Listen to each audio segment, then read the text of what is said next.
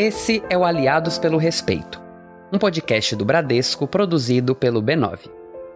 O Bradesco é uma empresa aliada na busca por um futuro com respeito e empatia.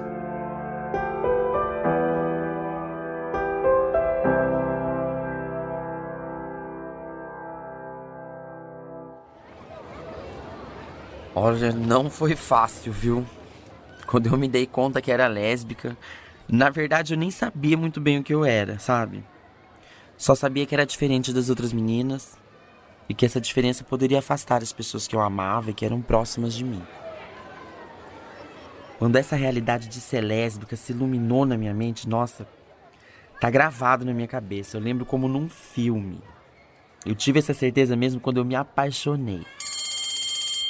Era uma menina da escola e na hora que eu vi ela pela primeira vez passando assim pelo corredor, me apaixonei. Foi amor à primeira vista. Só que eu, só que eu tinha muito medo e vergonha de ser lésbica.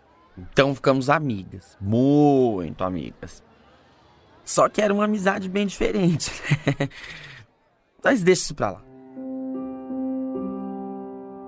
Para evitar os boatos, eu tentava me corrigir, sabe?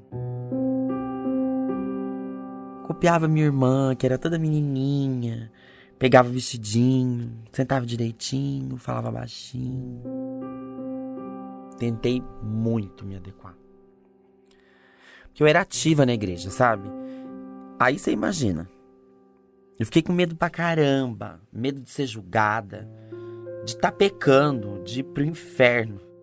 Sentia muita culpa culpa, vergonha, medo. Medo de Deus me odiar. Eu não queria isso. Então eu acabei me afastando da igreja. Me afastar da igreja foi muito ruim, em muitos sentidos. Eu, eu participava de tudo lá, sabe? Tinha amigos, amigas, rotina. Era a minha comunidade, era a minha turma. Sem isso eu comecei a me sentir muito sozinha. Nessa época eu já acessava conteúdo lésbico na internet, mas mesmo assim continuava culpada. Continuava tentando me adequar. A culpa ainda era muito grande. Eu acho que só quem viveu, quem se entendeu gay ou lésbica antes da internet sabe. O primeiro conteúdo lésbico que eu vi foi a série The L World. Mas não era muito com a minha realidade, sabe? Foi aí que eu conheci o canal Dedilhadas. Vamos continuar com os temas sapatônicos que mandaram. Nem lembro bem como eu conheci, mas eu assistia com o mouse ali no xizinho. Que se alguém entrar no quarto, opa! O que, que você tá vendo? Nada não, é um curso que eu tô pensando em fazer. Ai. Mas, gente, o Dedilhadas, a Roberta, a Samanta, eram gente que nem eu. E eram gente que nem eu em vídeos de acesso público para todo mundo ver. Eram determinadas, eram confiantes, eram felizes. Isso fez diferença demais para mim, demais. Só que eu ainda me sentia só. A chave começou a virar quando eu entrei na faculdade. Fui estudar comunicação e multimeios e foi lá que eu vi na vida real gente que nem eu pela primeira vez. E sem sentir vergonha. Ali fiz minhas primeiras amizades, amizades com pessoas que nem eu, que entendia que faltava conteúdo voltado para LGBTs. Que com certeza tinha muita gente se sentindo sozinha, que a gente precisava apoiar essas pessoas. E assim nasceu o canal das Bi. A ideia era falar de tudo, das dúvidas, de como lidar com a família, a sociedade, dizer que as pessoas não estavam sozinhas. Rótulo é uma imagem pré-concebida de alguém. Rótulo, na verdade, é uma coisa que você põe assim no objeto, né? Pra você falar o que é aquele objeto. Divulgamos os vídeos em grupos de Facebook, foi um crescimento rápido. E nossa, eu achei que tava criando o um canal para ensinar, apoiar outras pessoas, mas mas posso dizer que quem evoluiu demais fui eu mesma. Eu tive que aprender demais que eu sabia que eu era lésbica, mas não entendia mais nada de nada. Nada sobre gênero, sobre sexualidade e estava cheia de valores conservadores incrustados em mim. Isso foi mudando à medida que eu fazia o conteúdo. Recebemos especialistas, ativistas, entrevistamos muita gente legal. Aprendemos e choramos muito. Éramos vários LGBTs fazendo o canal, os seguidores, os eventos. Sabe aquele sentimento de solidão? Não existia mais. Achei, achei não. Formei minha nova turma. É como se as redes sociais tivessem me dado a chance de reconstruir aquilo que a autocrítica e a auto-LGBTfobia tiraram de mim. As redes me deram uma comunidade, amigos, apoio, e eu tenho orgulho de dizer e ouço de muita gente que o canal das Bi foi um divisor de águas na forma de fazer militância, comunicação e luta nas redes sociais. Na minha vida também foi, com toda certeza. Essa foi a atriz Glamour Garcia interpretando a história da Jéssica Tawane. A Jéssica é criadora de conteúdo e uma grande referência da comunidade LGBTI. Eu sou Murilo Araújo e essa é a segunda temporada do Aliados pelo Respeito, um podcast do Bradesco criado pelo B9 para discutir temas e causas e construir um futuro com respeito à diversidade. Nessa segunda temporada, o nosso assunto é a comunidade LGBTI, e a transformação que a inclusão da diversidade de gênero vem causando na sociedade. De acordo com a Associação Brasileira de Gays, Lésbicas, Bissexuais, Travestis e Transsexuais, a população LGBTI+, representa 10% dos brasileiros, ou seja, são 20 milhões de pessoas. Mas apesar desse número, infelizmente nós ainda não ocupamos todos os espaços. Falta representatividade LGBTI+, na TV, no cinema, na publicidade, na política, no mercado de trabalho. Por exemplo, de acordo com uma pesquisa do Observatório de Empregabilidade LGBT, em 2020, apenas 13% dos LGBTs brasileiros tinham cargos de diretoria, enquanto 54% estavam em cargos de entrada como analistas, assistentes ou estagiários. Nas eleições de 2018, os brasileiros escolheram 1.655 representantes para cargos legislativos e executivos, e houve um aumento da representatividade, mas apenas oito políticos LGBTI foram eleitos. Quando falamos de publicidade e mídia, observando os posts dos 20 maiores anunciantes do Instagram e do Facebook, um estudo da plataforma BuzzMonitor verificou uma queda de 6 para 4% na presença de pessoas LGBTI+, entre 2018 e 2019.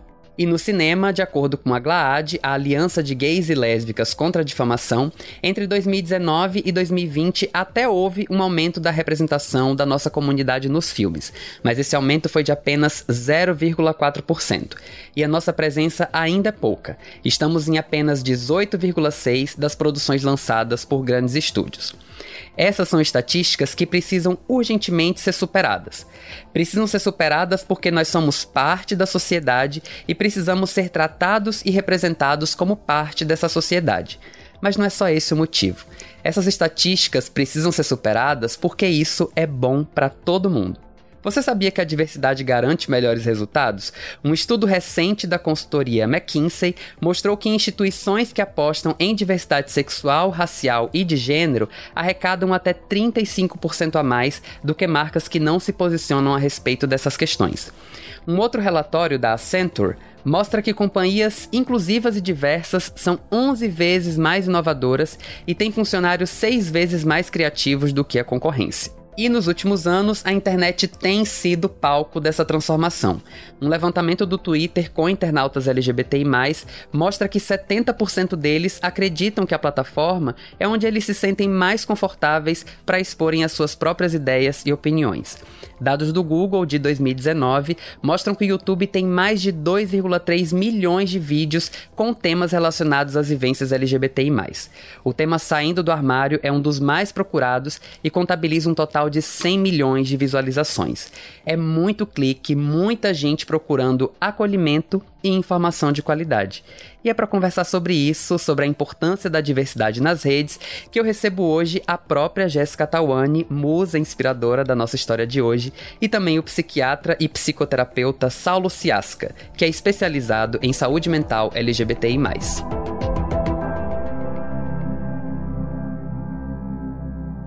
Olá, Jéssica, bem-vinda, meu bem. Olá, tudo bom, meu amor? Obrigada. Oi, Saulo, bem-vindo você também. Olá, Murilo, Jéssica, brigadão.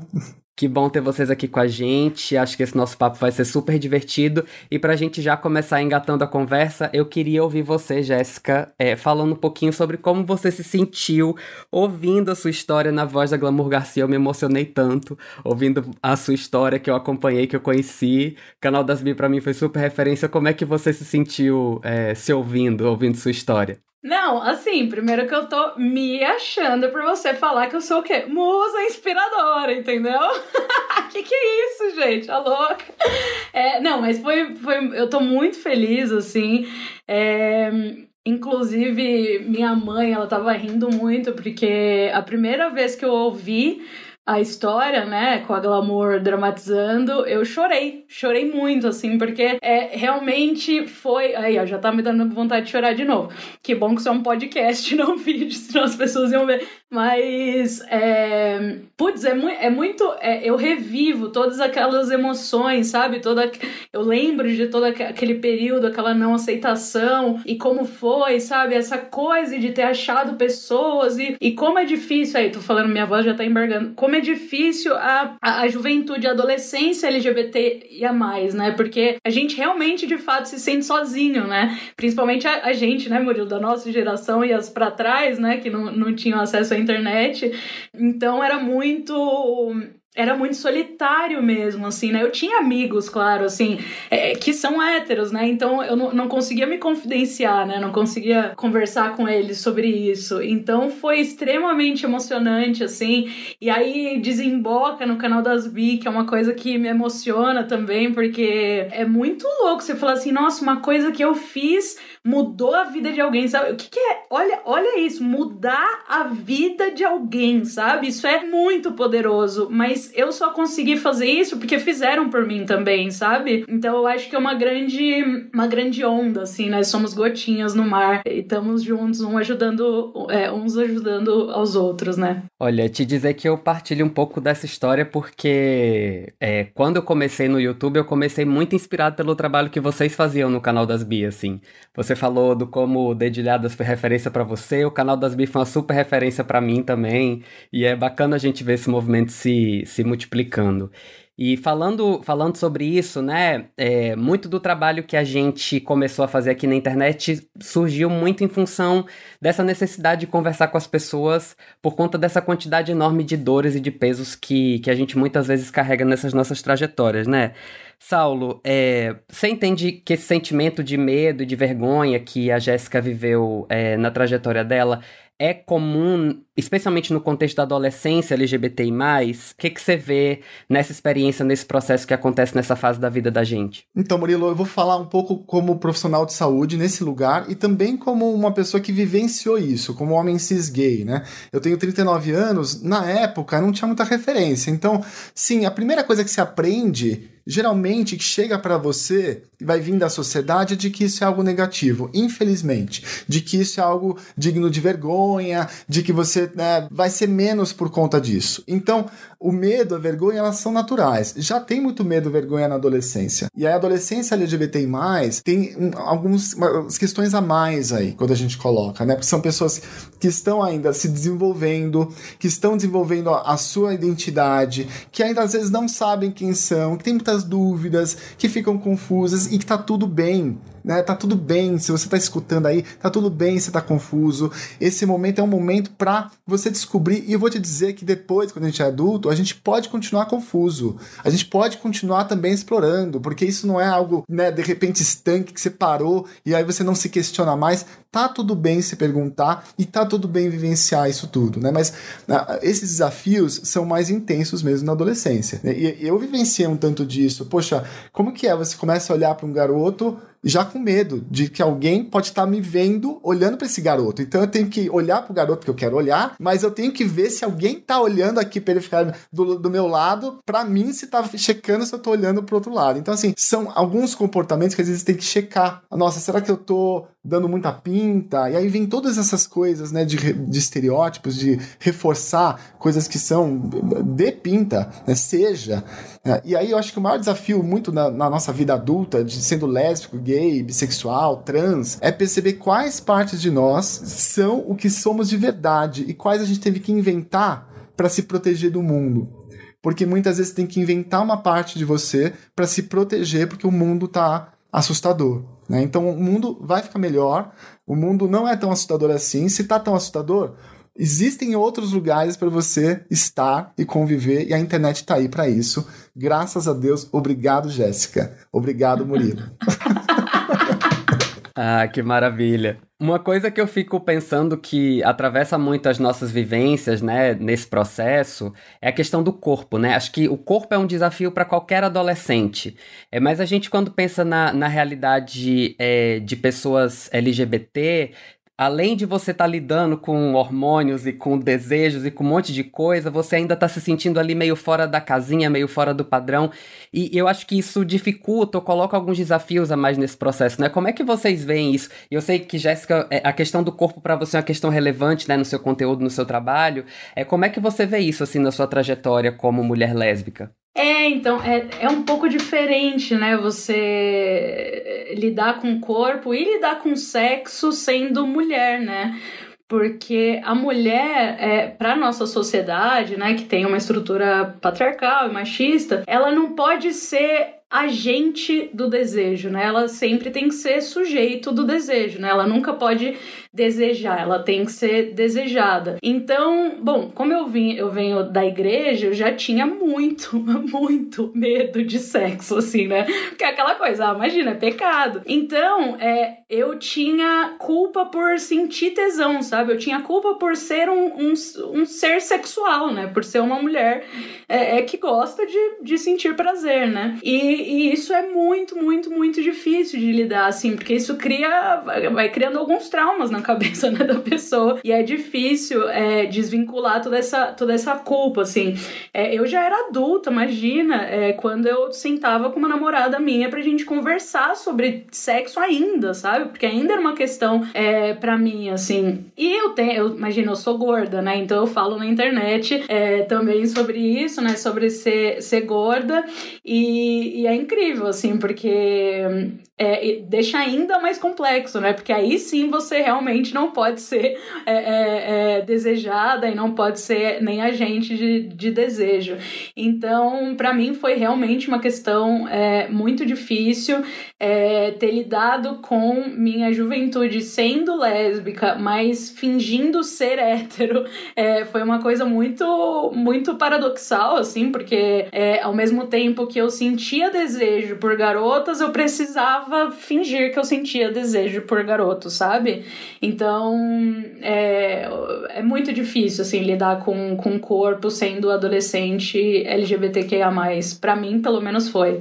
Vou complementar com uma questão, né? Quando a gente fala de corpo e pessoas LGBTQIA+, aí vale a pena separar um pouco lésbicas, gays, bissexuais, de pessoas trans, que vão ter algumas vivências corporais também, e pessoas intersexo, né? Que tem a sua diversidade de corpo atravessada desde o nascimento, e muitas pessoas já vão querer fazer cirurgias, então já tem pontos importantes para se pensar. Mas, assim, uh, eu atendo muito adolescente trans, e adolescente trans tem uma questão de, da apropriação do corpo, né? Tem um, alguns estudos, a gente fala de, às vezes, duas adolescências, às vezes três adolescências, adolescências, porque o adolescente tá lá, ele tá passando pela adolescência física, que é uma adolescência que ele não quer passar. E tá sofrendo por conta disso, e muitas vezes é por isso que a gente indica um bloqueio puberal, que é você paralisar essa puberdade aí, porque o adolescente está sofrendo por conta disso, né? E tem, tem critérios, tá? Para quem está escutando aí, isso não é feito levianamente, a gente tem vários critérios, muitos estudos e evidências para fazer isso, tá?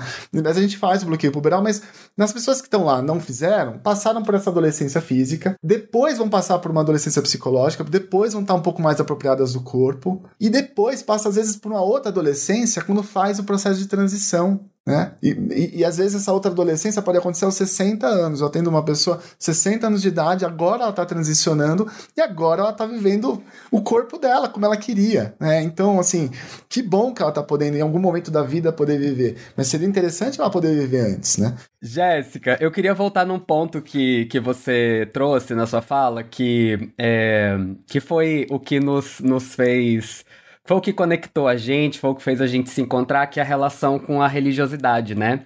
É, a gente trocou muito é, sobre isso lá quando a gente se conheceu pessoalmente e fez o primeiro vídeo juntos, etc e tal. E eu sei o quanto isso é importante nas jornadas da gente, né? E você fala muito na sua história na coisa que para mim é mais importante nessa relação com a religiosidade, que é a sensação de pertencimento e a relação com uma comunidade, né? Com um lugar onde você construiu suas vivências, onde você construiu suas relações e de repente esse lugar deixa de ser um lugar seguro por causa de quem a gente é, né?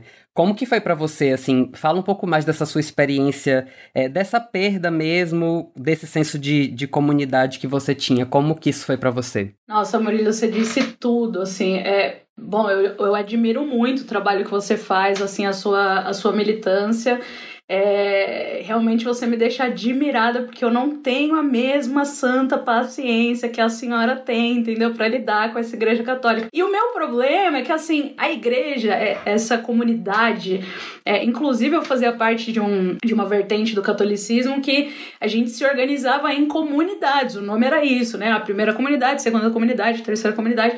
E isso melhora a vida de qualquer um, cara. Assim, você pode falar, ah, porque fulano virou, é, se converteu e a vida dele melhorou. Claro! Você tem um grupo, você é ajudado e você ajuda, sua vida melhora, você se sente útil, produtivo, as pessoas, né? O, nós somos seres sociais, né? Então isso faz bem pra gente. E aconteceu essa ruptura que até hoje eu não consegui resolver, assim. Então, é, isso aconteceu na minha adolescência e até hoje hoje eu lido com esse problema, que é eu gostaria muito de exercer minha, minha religiosidade, minha minha espiritualidade, né? Eu gostaria de exercer e não consigo, né? Então é, foi muito difícil ter essa ruptura, né? Perder esse, esse pertencimento, mas ao mesmo tempo eu eu achei minha turma, né? Eu achei no meu grupo de amigos, na minha galera que é LGBTQIA+, né? A maior parte deles. É, tem uns héteros cis que é a cota, né? Também do, do rolê. É, que, que assim, eu tenho um amor tão grande por essa comunidade que eu formei, né, com é o, o grupo dos, dos meus amigos da, da faculdade, que eu tenho a inicial de cada um tatuada no meu braço, assim, sabe? Então, é, eu finalmente, é, eu consegui achar, LGBTQIA+, a gente fala, né, que a nossa família são nossos amigos, e, e foi isso que aconteceu comigo, assim, é, mas é muito triste, de fato, eu não me senti confortável no lugar onde era mais acalantador para mim, sabe? Era meu acalanto, era onde eu exercia minha fé e conversava com Deus. E agora eu tenho que é, usar de ferramentas próprias que eu nem sempre acho que são efetivas, sabe? E aí, é, de fato, é um problema na minha vida que eu não resolvi até hoje. Então, é, é como eu me senti, não, como eu me sinto. E eu me sinto mal, né? Olha, meu bem, te dizer que você fala, né, de que você não consegue entender a minha paciência para estar dentro da igreja, eu não diria pa que paciência é exatamente a palavra, porque muitas vezes eu perco a paciência mesmo estando dentro da igreja, assim, né?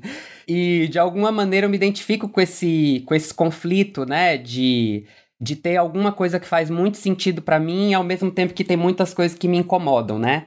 É, e é, eu tenho permanecido nesse espaço, é, fazendo um movimento bacana, importante com pessoas LGBT que têm sentido falta disso, de um espaço para poder vivenciar e trabalhar a própria espiritualidade. É, mas eu entendo, assim, eu, é, acho que não tem nem condição de ignorar é, o tamanho da, da violência né, e da opressão que ainda é hegemônica é, em espaços onde a gente não encontra movimentos que são acolhedores como esses movimentos que eu conheci ao longo da minha vida. E eu fico pensando, Saulo, é, no impacto que isso tem emocionalmente pra gente, assim, né? E eu fico pensando não só no espaço da igreja, que é uma vivência que muitas pessoas têm, mas que não é vivência universal, né? Se a gente pensar é, em todos esses espaços que a gente cresce achando que são espaços seguros pra gente e de repente esses espaços deixam de ser, porque a gente se descobre LGBT. A família, a escola, é, a roda de amigos. Como que a gente lida com isso, né? Como que você entende o tamanho do prejuízo que essas exclusões desses espaços provocam é, na autoestima e na, na saúde emocional da gente. Murilo, você sabe que a gente tem um monte de estudos, né? agora vem um modelo, né, que a gente usa muito em saúde mental LGBT+, relacionar modelo uh, de estresse de minorias, ou de pessoas minorizadas. E minorias aí não é pessoas que têm a menos na sociedade, é pessoas que têm menor possibilidade de uh, se colocar, menor espaço, menos uh, plataformas, uh, menos, uh, menor poder político, tá? Estar dentro de um status de minoria faz com que as pessoas dentro dessa sociedade heteronormativa vivenciem questões de discriminação, situações de violência, que pode não ser dentro de casa ou na família, mas pode ser vivenciada porque assistiu, entrou na internet. Eu atendo muito adolescente, como eu falei, é, trans, e aí Escreve lá, adolescente transexual na internet, você vai ver um monte de coisa. Adolescente foi espancado, adolescente vítima não sei o quê. E aí os pais ficam com medo. Os adolescentes ficam com medo, ficam com medo de transicionar. Nossa, vou levar porrada na rua. E aí como que a gente faz para transformar isso? Não, ó. Existem lugares onde né, existe um monte de coisas que dá para você fazer e tem um monte de coisas para você, uh, espaços para você ocupar e você precisa ocupar esses espaços porque você tá vivo.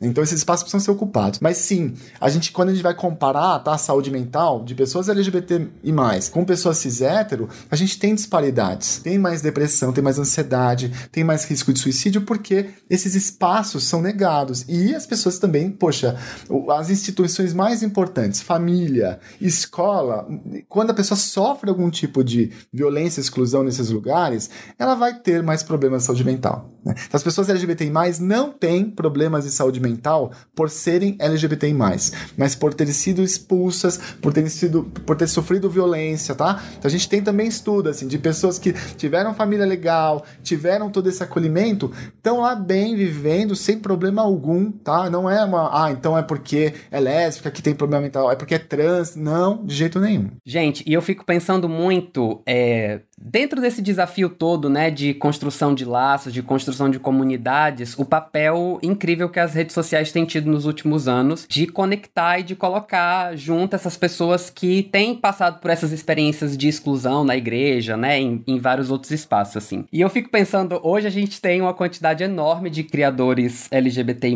que são incríveis fazendo conteúdo sobre todo tipo de coisa é, mas já foi mais difícil, né, Jéssica?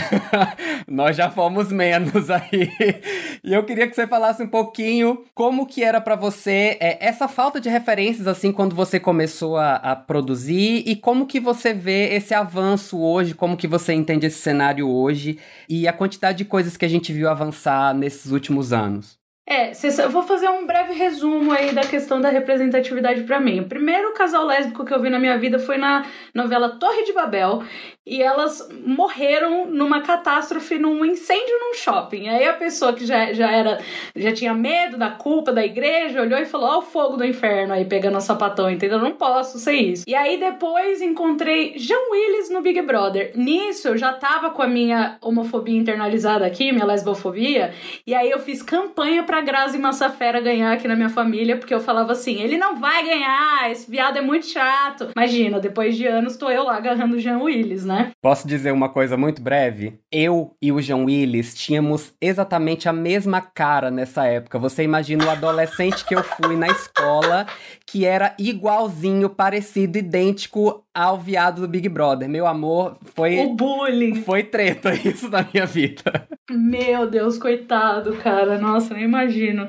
É, e aí eu achei o tal do Delo World, né? E aí eu comecei a assistir e falei, gente, como a história contou, eu assistia lá com, com o dedinho no X do computador para ninguém ver que eu tava assistindo, né? E aí eu comecei a assistir aquilo e falei, gente, esse mundo existe. Mas eu ainda não tava 100% preparada, ainda me trazia bastante culpa. E também eu não conseguia me identificar muito, porque assim, ricas, né?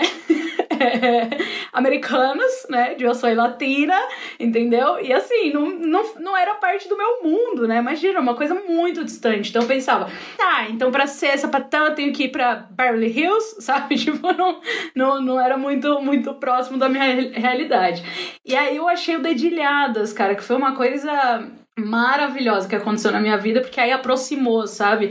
Então foi a primeira é, a primeira representatividade de fato que eu tive na minha vida e por que é importante, né? Porque ali eu não tinha achado a minha comunidade, mal sabia eu que ia virar amiga delas depois. Mas é, eu tive esperança, sabe? Eu olhei e falei, cara, elas são felizes e elas estão falando para todo mundo da vida delas e tal, sabe? Eu falei, será que um dia eu também? Mal sabia, né? Mal sabia que depois de alguns anos eu ia estar lá, gente! E, E aí isso me aproximou muito, porque imagina, brasileiras, tal, falando a mesma língua que eu, as mesmas gírias e tal. Então, então para mim foi muito importante isso salvou a minha vida, assim, sabe? É, me, me deu força enquanto eu tava muito mal mesmo, sabe? Comigo mesma.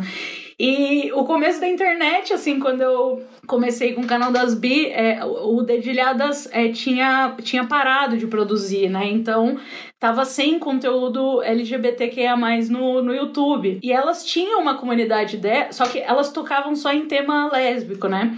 E só que aí a gente foi por um outro caminho, né? A gente falou, bom, vamos falar das nossas vivências, com certeza e tal, vamos tentar fazer sketch também, fazer umas brincadeiras e vamos trazer gente, porque é, imagina, eram só pessoas cis, por exemplo, né? Então a gente queria convidar as, né, ter a representatividade LGBTQIA mais ali. Então foi foi muito louco, assim, é, era, era engraçadíssimo, porque a gente chegava nos rolês de YouTube, de, de redes sociais, de não sei o quê, e aí a galera ficava olhando assim, do tipo, cara, a gente não sabe quem vocês são. Só que a gente tinha relevância, né? Porque pro, pro nicho a gente, a gente era conhecido, né? Eu lembro que quando eu postava, assim, eu sentia muito orgulho e ao mesmo tempo muito, muito medo medo tanto da, da repercussão, assim, é, ou de ter falado alguma besteira, né? Porque eu sempre tive muita responsabilidade, sabe? É, com, com as coisas que eu, que eu propago por aí, é, mas também de, de ataque de hater, né? Então, imagina, tem,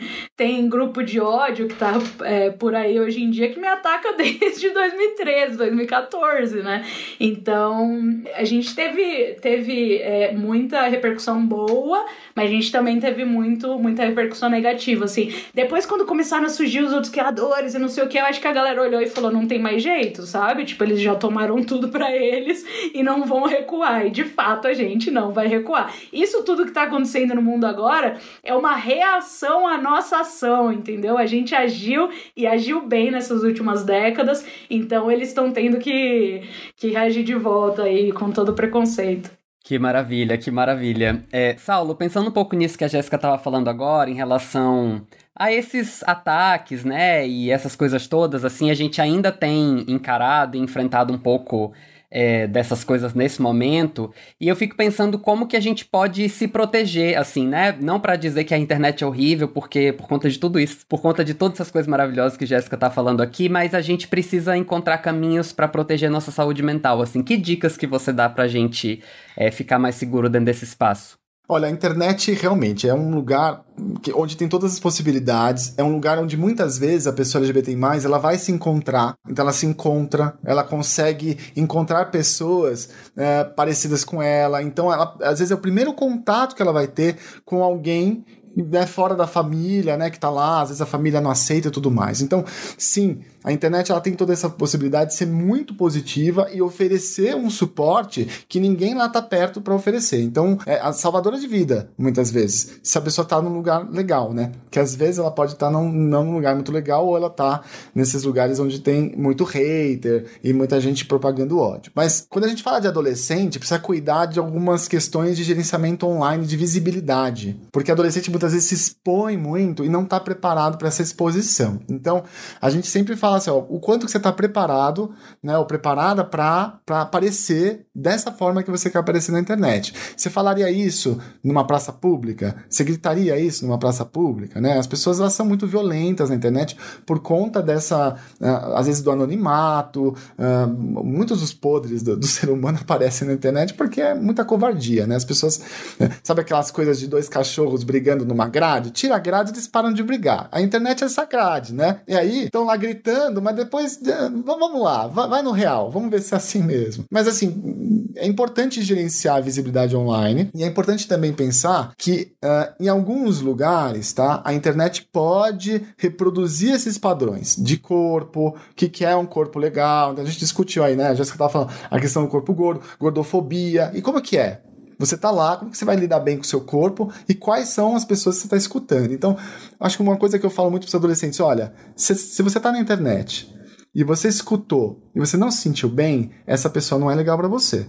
Você não está se sentindo bem porque ela te machucou de algum jeito. Então sempre faça uma análise crítica das coisas que você está olhando na internet. Né? Tem gente que fala muita coisa aí que não é boa. A, a internet também é um palco muitas vezes para sexting, né? Que eles ficam mandando vídeos de, de e, e, e, ficar conversando sobre sexo. Uh, e também bullying, cyberbullying, cyberstalking tá?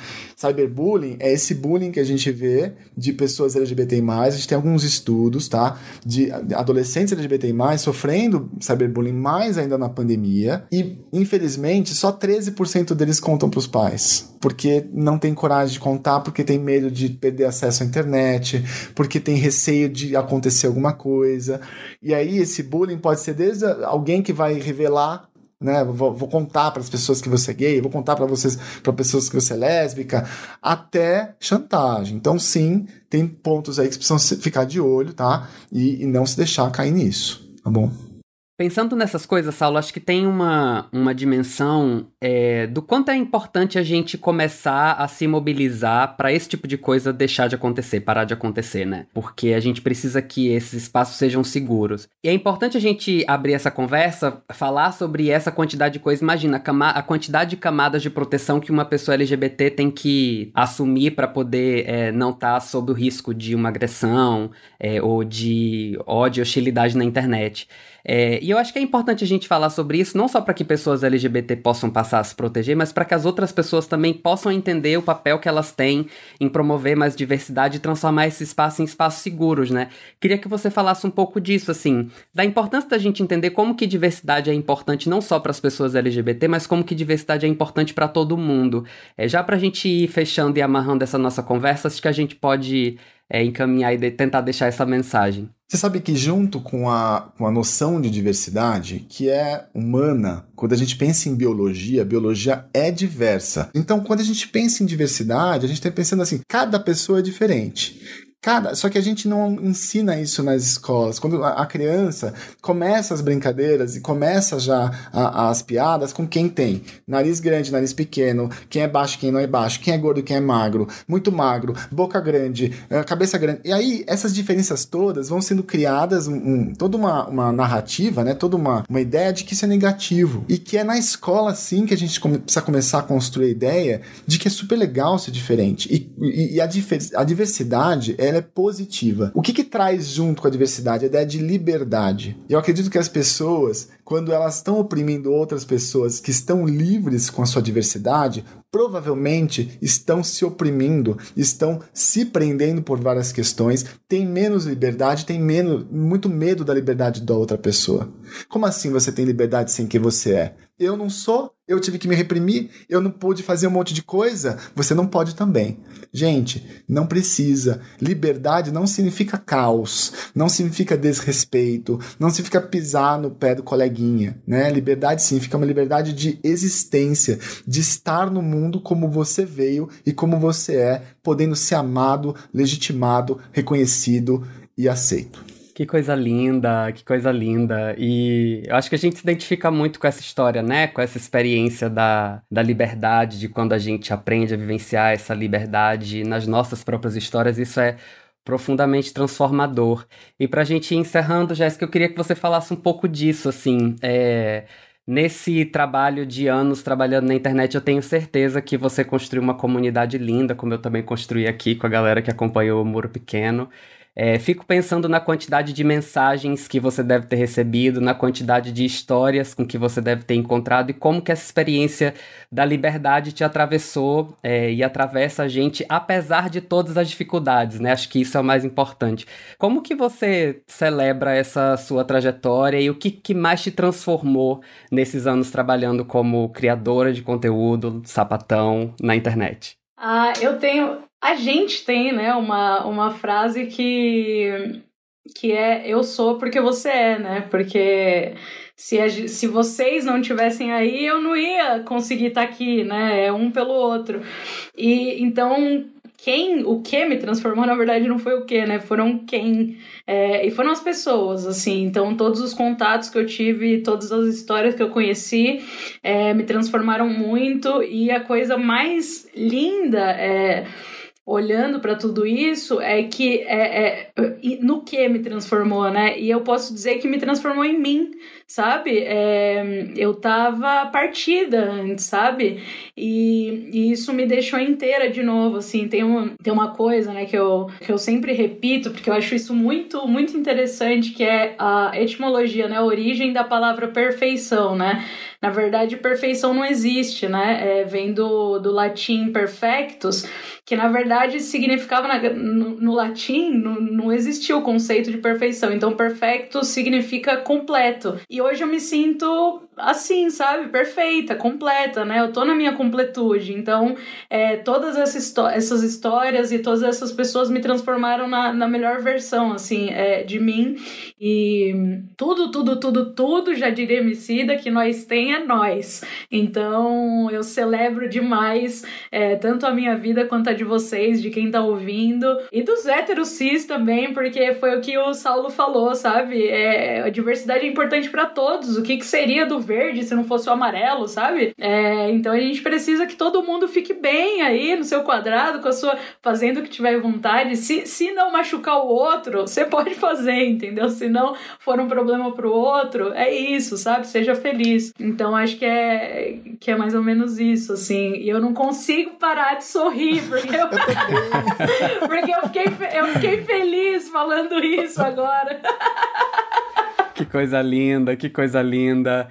Gente, é isso. É sobre isso e tá tudo bem. que coisa linda. É isso. Que bom essa nossa conversa, que bom essa nossa troca. Obrigado por terem participado desse papo aqui. Todo mundo, tô vendo todo mundo aqui emocionado. E é isso. Jéssica, Saulo, muito obrigado. Muito obrigado mesmo. Que alegria. E é isso. Bom, mais um dos bons encontros, né, que a internet pro proporciona, que a rede social proporciona.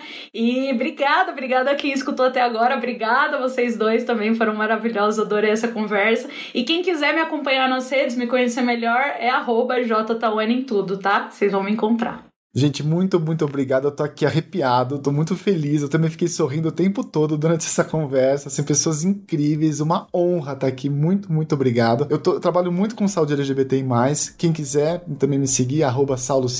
E compra o livro Saúde LGBTQIA, Práticas de Cuidado Transdisciplinar, que, gente, tá bafônico. Obrigadão.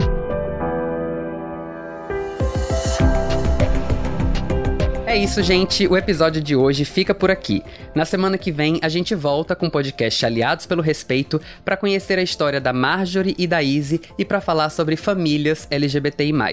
Para não perder esse e nenhum outro episódio, assine o nosso feed aqui mesmo ou acesse aliadospelorespeito.b9.com.br. Eu sou Murilo Araújo e a gente se vê na próxima. Até lá!